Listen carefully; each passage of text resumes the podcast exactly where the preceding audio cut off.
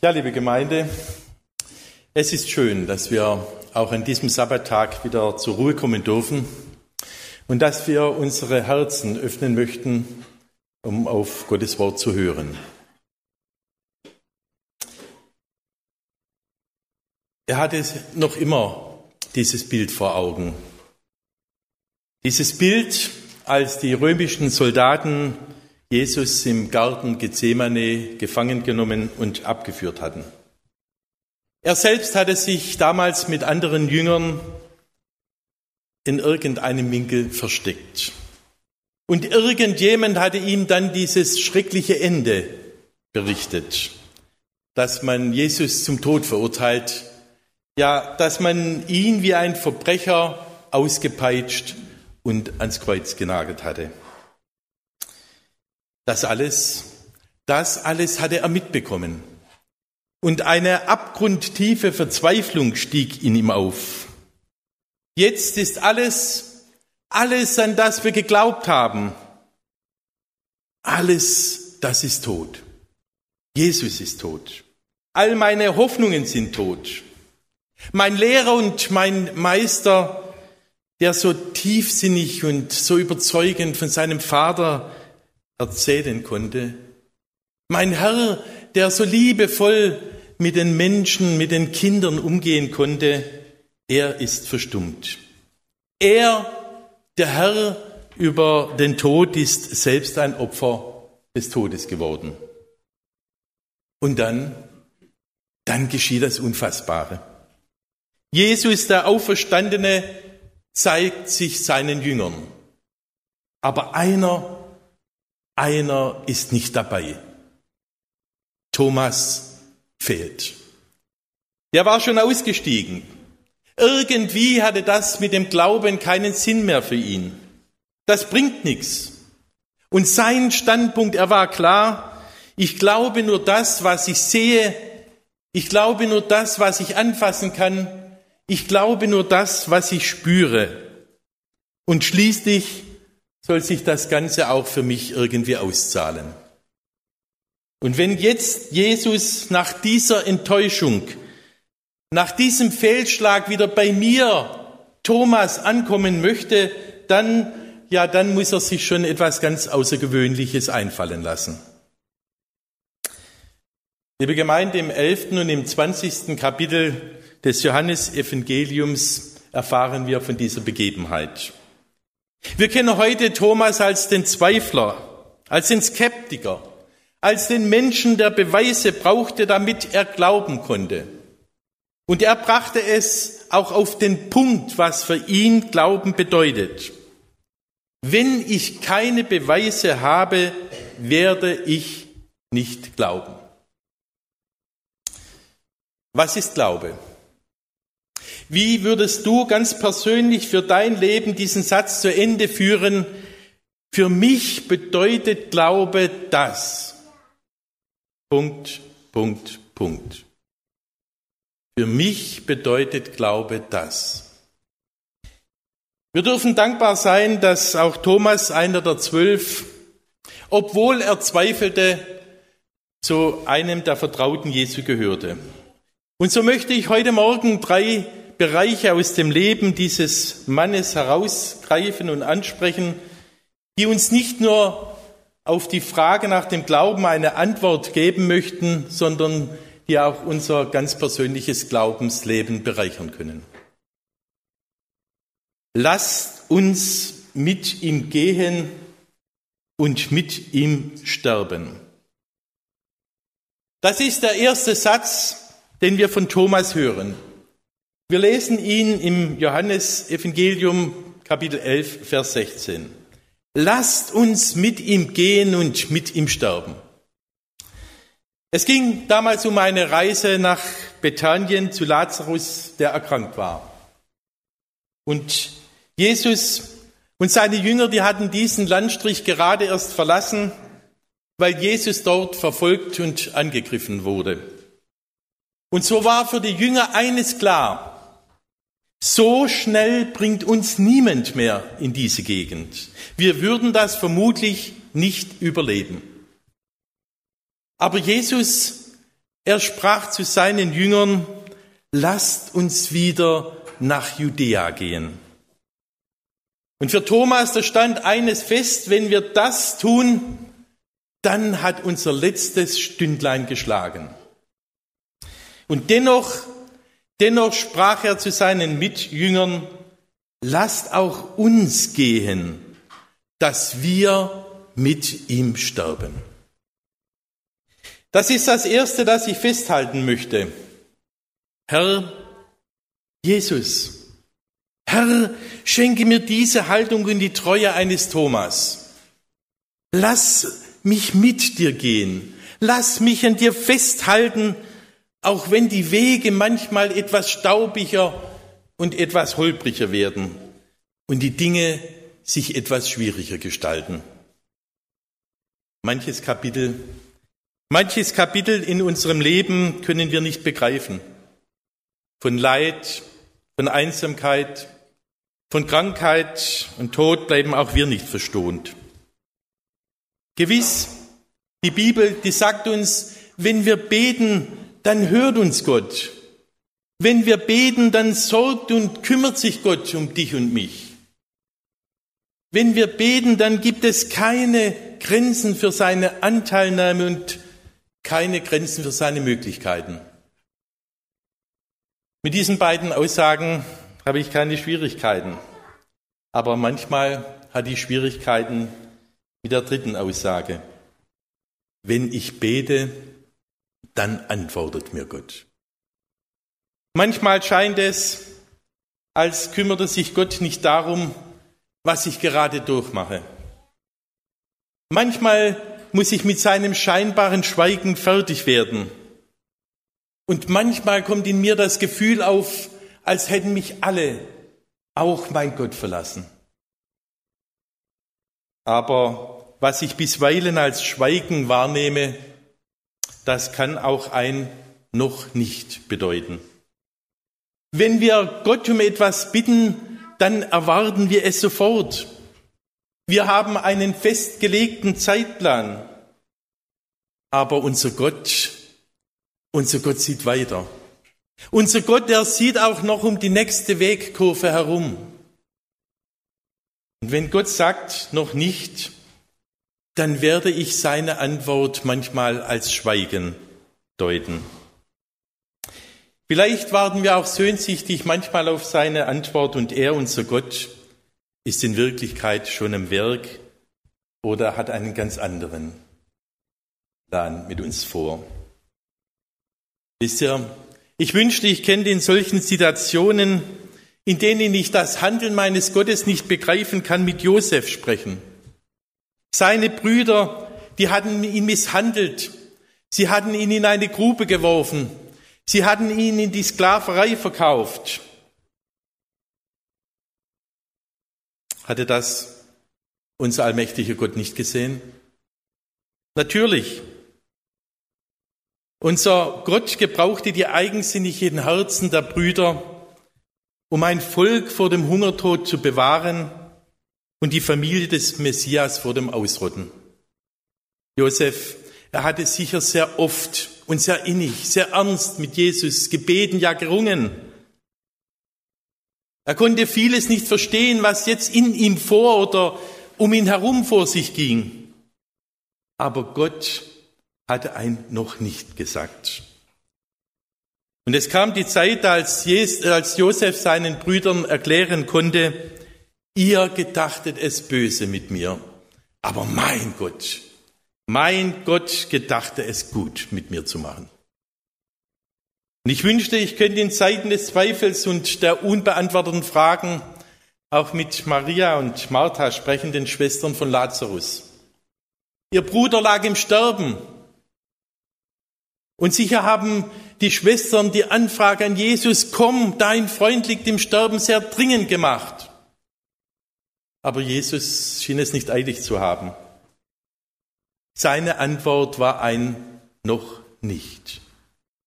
Erst als Lazarus schon vier Tage im Grab lag, wurde er auferweckt. Und Jesus sagt uns auch, warum er so gehandelt hatte. Johannes 11, Vers 4.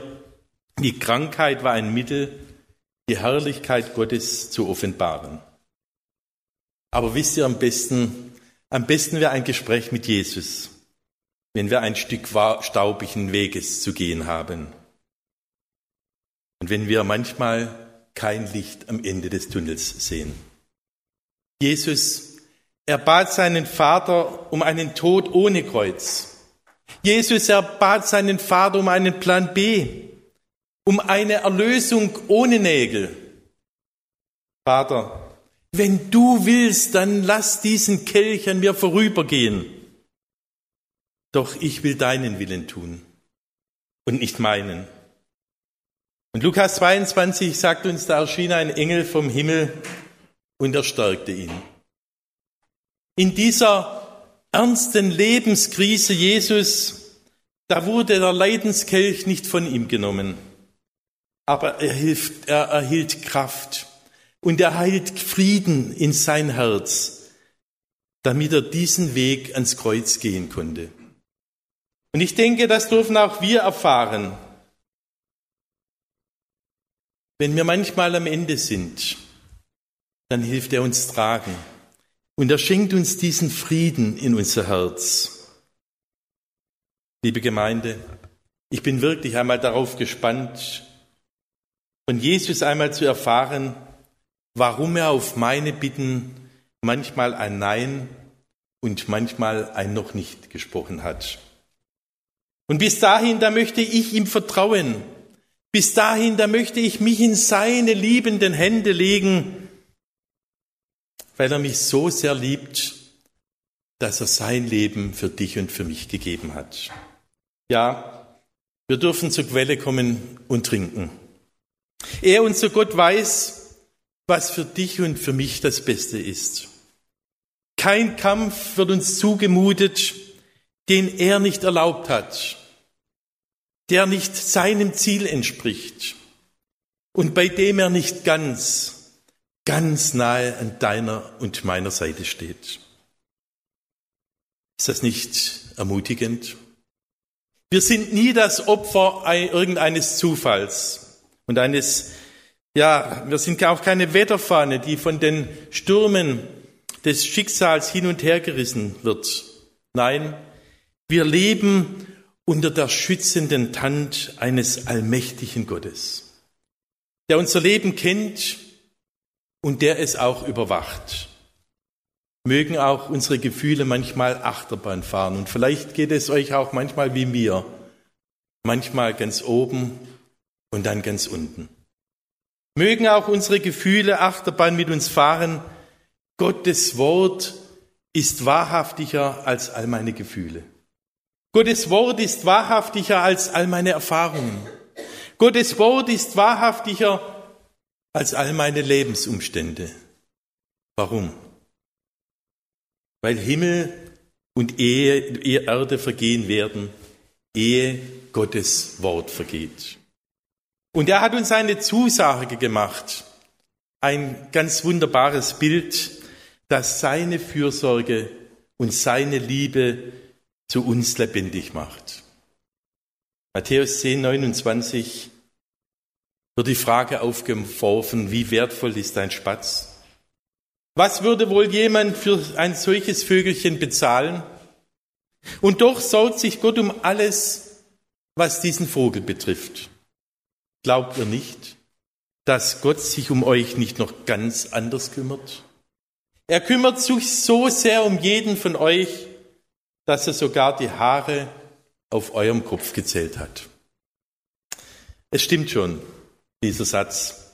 Nichts begegnet uns, das nicht zuerst durch den Filter seiner Liebe gegangen ist. Aber gehen wir zurück zu Thomas. Jesus war gestorben und die Stimmung unter seinen Jüngern, die war natürlicherweise auf einen Tiefpunkt gefallen. Und in dieser Situation, da trifft Thomas eine einsame Entscheidung. Er sagt für sich, am besten ich tauche jetzt ab. Am besten ich mache mich jetzt aus dem Staub. Heute würde man sagen, am besten ich klink mich ganz einfach aus. Er war ganz einfach frustriert, er war niedergeschlagen, Er war enttäuscht und er war verletzt. Drei Jahre, so sagt er sich, drei Jahre für nichts. Drei Jahre habe ich mich eingesetzt. Drei Jahre habe ich Hoffnung geschöpft. Drei Jahre habe ich Zukunftsluft geschnuppert. Und jetzt? Jetzt ist alles vorbei. Und als dann die Jünger am Abend hinter verschlossenen Türen saßen und als sie noch immer nicht begreifen konnten, was die Frauen da über die Auferstehung Jesus ihnen berichtet haben, da stand er plötzlich mitten unter ihnen, Jesus. Jesus stand mitten unter ihnen. Und in diesem Moment, als Jesus die Jünger ermutigte aufs Neue, als er ihnen ihren Auftrag erneuerte, als er ihre Berufung verstärkte, als er ihnen den Heiligen Geist ankündigte, in diesem Moment war Thomas nicht da. Er hatte die Gemeinschaft der Gläubigen verlassen und er bekam nicht mit, was geschah, als Jesus sich offenbarte. Liebe Gemeinde, es gibt mitunter auch in unserem Glaubensleben Zeiten, in denen wir ein Stück, ja, Unzufriedenheit, vielleicht auch Enttäuschung, vielleicht Sinnlosigkeit oder Leere empfinden. Oder dass wir vielleicht auch unseren Glauben als eine beständige Anstrengung empfinden. Wir gehen zwar den Weg in die Gemeinde, und ich möchte betonen, das ist eine sehr gute Gewohnheit. Wir gehen in die Gemeinde, aber wir haben vielleicht manchmal unser geistliches Leben so auf Automatik gestellt. Wir gehen jeden Sabbatmorgen zum Gottesdienst automatisch. Wir gehen oder während wir unsere Lieder singen und das Wort Gottes hören, denken wir vielleicht schon an den Nachmittag.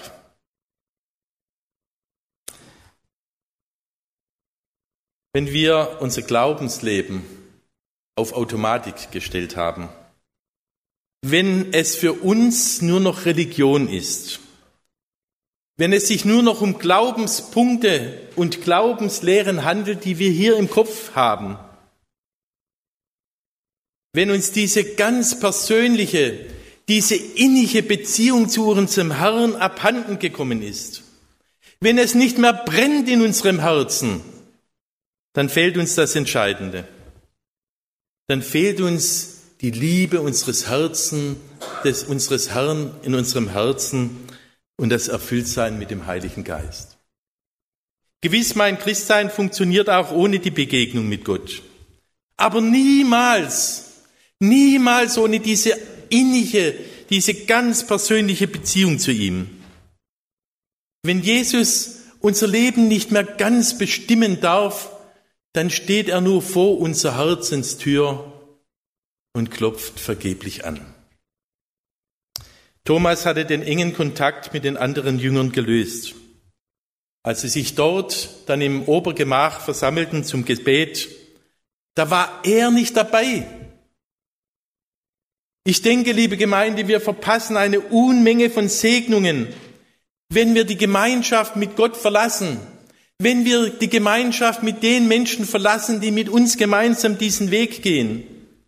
Wenn wir, unsere, wenn wir uns keine Zeit mehr reservieren für Gott, Zeiten, in denen wir ganz bewusst auf seine Stimme hören. Und in diesen Zeiten der Stille, da geht es nur darum, dass ich mich fallen lasse. Dass ich mich fallen lasse, ganz einfach fallen lasse in die liebenden Hände meines Gottes.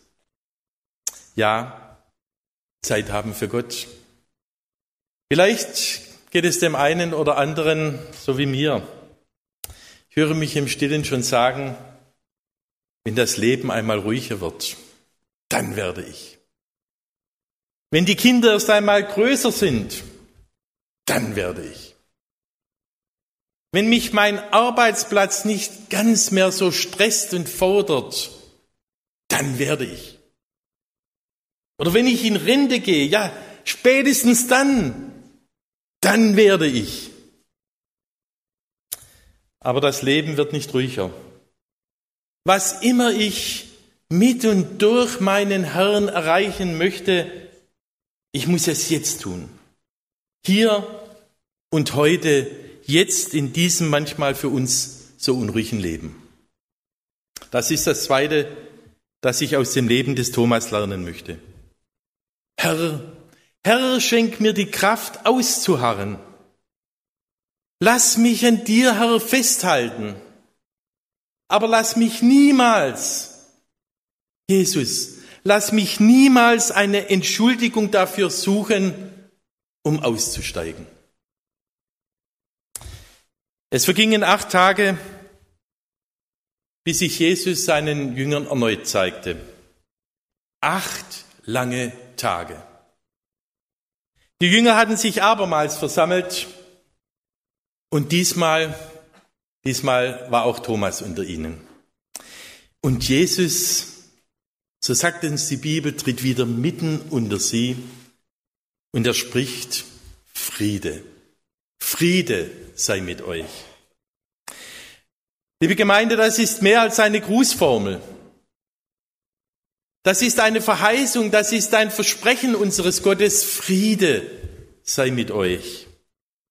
Er, unser Heiland, er gibt uns seinen Frieden mitten in unsere Unruhe hinein, mitten in unsere aufgewühlten Seelen, mitten in unsere Rast und Ruhelosigkeit, mitten in unsere Hast und unsere Hektik. Jesus er schenkt uns seinen Frieden in unser Herz. Ein Friede, der höher ist als alle Vernunft. Der größer ist, als was uns mitunter so sehr beschäftigt und was uns mitunter nicht zur Ruhe kommen lässt. Weil wir oft noch so, oft noch so vieles zu erledigen haben. Friede. Das sagt uns Jesus. Friede sei mit euch. Und danach spricht er zu Thomas, reich deine Finger her und siehe meine Hände. Und reiche deine Hand und lege sie in meine Seite.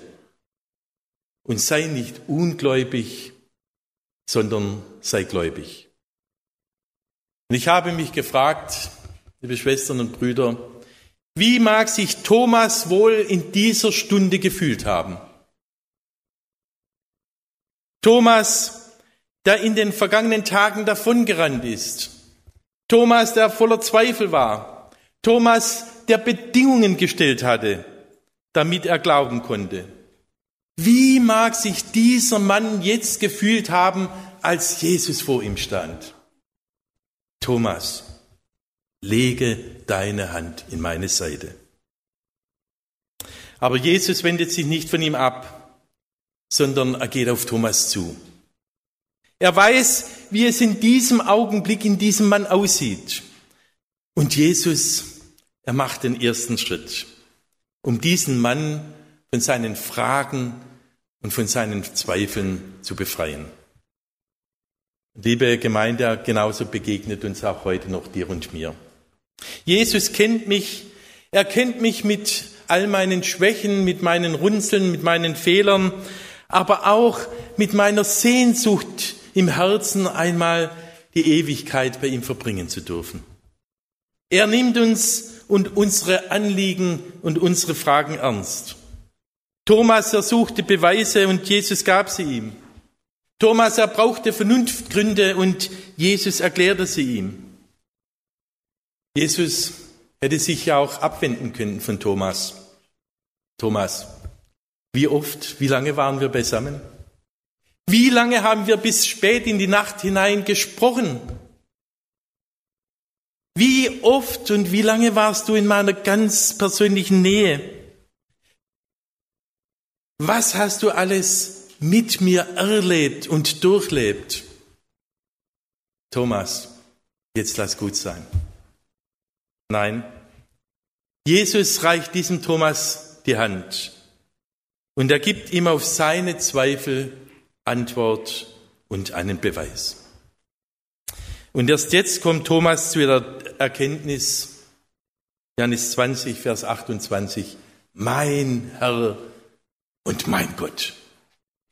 Erst jetzt wird es bei Thomas zu einer Sache der tiefsten Überzeugung. Erst jetzt brennt sein Herz Und aus dem großen Zweifler Thomas, da wird dieser große Bekenner. Jetzt hat es nicht nur sein Kopf begriffen, sondern jetzt ist es hindurchgedrungen bis hier, bis hier in sein Herz. Ja, du bist es, Jesus, mein Herr und mein Gott. Und das ist der dritte Gedanke, den ich mir von Thomas einprägen möchte. Wir sollten unserem Gott loben und ihm die Ehre geben. Nicht, weil er das braucht, sondern weil wir es brauchen. Gib Jesus die Ehre. Wende deinen Blick nach oben und erkenne, dass es gilt, ihm die Ehre zu geben. Unser Gott möchte angebetet werden.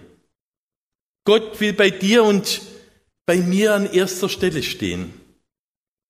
Beim Glauben geht es nicht nur um uns selbst. So nach dem Motto, ja, Jesus ist mein Freund, mein Berater, mein Helfer, mein Heiland. Wie schön er sich doch um diesen Thomas gekümmert hat, wie er seinen Zweifeln entgegengekommen ist und nachsichtig reagiert hat. Bei diesem Jesus kann man sich wohlfühlen. Ich denke, er wird es auch bei mir so machen. Ja, ja, liebe Gemeinde, er macht es mit dir und mit mir genauso. Ohne Zweifel und noch viel, viel mehr. Jesus ist immer an deiner und meiner Seite, weil er uns lieb hat. Aber hoffentlich kommen wir auch an den Punkt, an den Thomas gekommen ist. Mein Herr und mein Gott. Es genügt nicht, nur, einen, nur an einen historischen Jesus zu glauben, eine Lehre im Kopf zu, zu haben. Letztendlich kommt es darauf an, dass wir mit ganzem Herzen zustimmen können, mein Herr und mein Gott. Ich gehöre zu dir, denn du hast mir neues Leben geschenkt. Du hast meine Sünden auf dich genommen und du wartest in der Ewigkeit auf mich. Ja, du wartest nicht nur auf in der Ewigkeit auf mich, sondern du begleitest mich auf diesem Weg dorthin. Letztendlich geht es um diese eine, um diese ganz persönliche Beziehung zu meinem Herrn, mein Herr und mein Gott. Und damit schließt sich der Kreis. Jesus spricht zu ihm, du glaubst, weil du mich gesehen hast. Wie glücklich können erst die sein, die mich nicht sehen und trotzdem glauben. Zu Beginn hatten wir die Frage aufgeworfen, Glaube heißt für mich das. Ich weiß nicht, wie ihr vielleicht im stillen diese Frage für euch persönlich beantwortet habt. Herr, so möchte ich fragen, wie würdest du vielleicht diesen Satz beantworten? In Hebräer 11, der oft als das hohe Lied des Glaubens bezeichnet wird, da fand ich eine persönliche Antwort für mich. Es heißt dort, durch Glauben baute Noah eine Arche. Durch Glauben war Abraham gehorsam auszuziehen in ein Land, in ein Land, das er nicht kannte. Durch Glaube verließ Mose Ägypten und er führte das Volk. Durch Glaube, da fielen die Mauern von Jericho. Ganz gleich, von welchen Menschen und von welchen Dingen auch der Schreiber des Hebräerbriefes sprach, jeder hatte Gott vertraut und ihn einfach beim Wort genommen. Ohne Wenn und ohne Aber. Jeder war bereit, ihm zu gehorchen, ganz gleich, in welcher Lebenssituation er sich auch befand, wie unlogisch Gottes Forderungen auch sein mochten, welche Gründe es menschlich gab, die einfach dagegen sprachen. Und ganz gleich, wie sich der Mensch im Innern gefühlt hat. Sie vertrauten ihrem Herrn und sie nahmen ihm beim Wort. Gewiss, Schwestern und Brüder, der Weg des Glaubens gleicht nicht immer einer verlogenen Fernreise, Ferienreise. Er schließt auch Verzicht und Opfer, bisweilen auch Not und Anfechtung mit. Und es mag sein, dass ein Gläubiger das Ziel der Herrlichkeit nur unter Tränen erreicht. Aber in Offenbarung 7, Vers 17, da wird uns geschrieben und berichtet, aber Gott wird einmal abwischen alle Tränen, denn er hat es uns zugesagt. Er, unser Herr, hat uns sein Wort gegeben. Und so heißt für mich Glaube, dass ich Gott bei seinem Wort nehme. Alles im Leben kann sich verändern. Himmel und Erde werden vergehen, aber sein Wort, sein Wort bleibt bestehen. Und ich, ich habe für mich ganz persönlich dieses Wort gewählt, aus Jesaja 43, das für uns alle gilt. Hab keine Angst. Ich habe dich erlöst. Ich habe dich bei deinem Namen gerufen. Du bist mein. Ich möchte zusammenfassen. Für manche gilt das Wort, das wir eingangs angesprochen haben.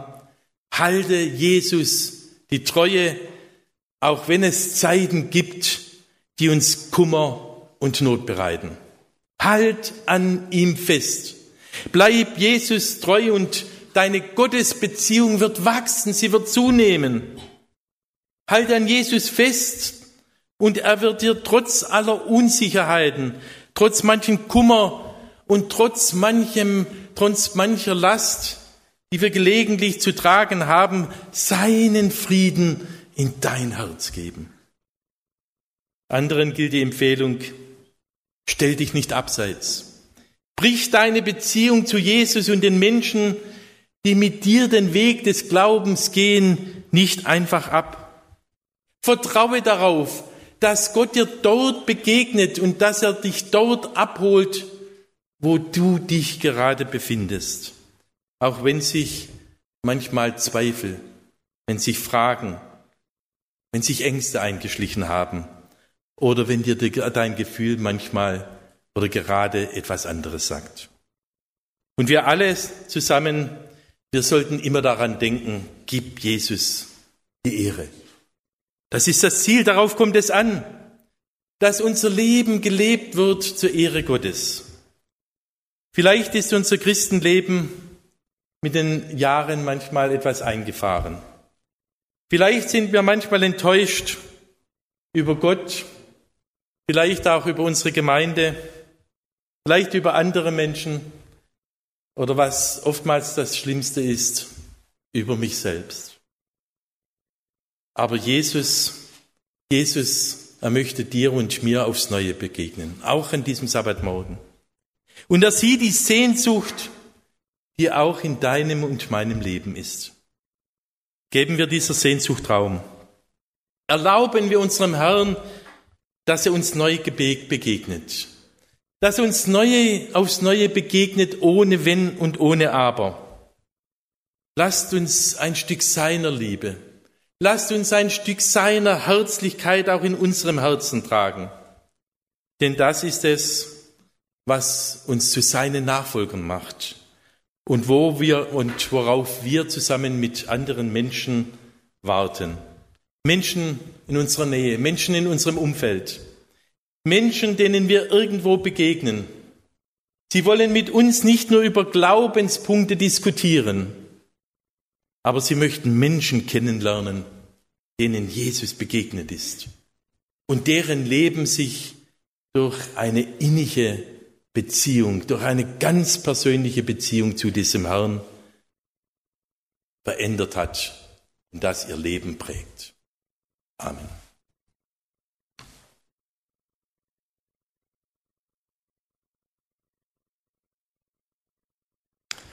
Ja, großer Gott, lieber Vater im Himmel, wir haben auch heute Morgen wieder diese Bitte an dich, so wie wir es gesungen haben. Fühl uns neu mit deinem Geist, Herr. Fühl uns neu mit deiner Liebe, Herr, und fühl uns neu mit deinem Glauben.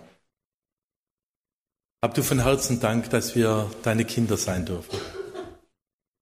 Hab du von Herzen Dank, dass du uns zugesagt hast, dass du uns verheißen hast, dass du uns dein Wort gegeben hast, dass du immer, dass du immer an unserer Seite stehen möchtest und dass du nie deine liebende Hand zurückziehst, dass du uns immer festhältst. Herr, die Lebensumstände mögen sich auch manchmal ändern, aber du bist bei uns und du führst uns. Herr, hab du Dank, hab du Dank für diese Gewissheit, dass wir deine Kinder sind. Aber lieber Vater im Himmel, lass, lass uns immer wieder aufs Neue diese persönliche Beziehung zu dir festmachen. Gib, dass unser Herz brennt. Dass unser Herz brennt, Herr. Dass es angefüllt ist von deiner Liebe. Dass wir sie weitergeben können. Dass auch andere Menschen davon angesteckt und ergriffen werden. Wir danken dir für diesen Sabbattag, für diesen Segen, den du darauf gelegt hast. Wir danken dir, dass wir zur Ruhe kommen dürfen. Und wir bitten dich, kleide du uns auch diesen Tag hindurch und führe du uns in die neue Woche hinein. Herr, es ist so schön, dass du uns den Frieden in unser Herz gibst. Diesen Frieden, dass wir wissen dürfen, egal was um die nächste Kurve auf uns wartet, du bist bei uns. Amen.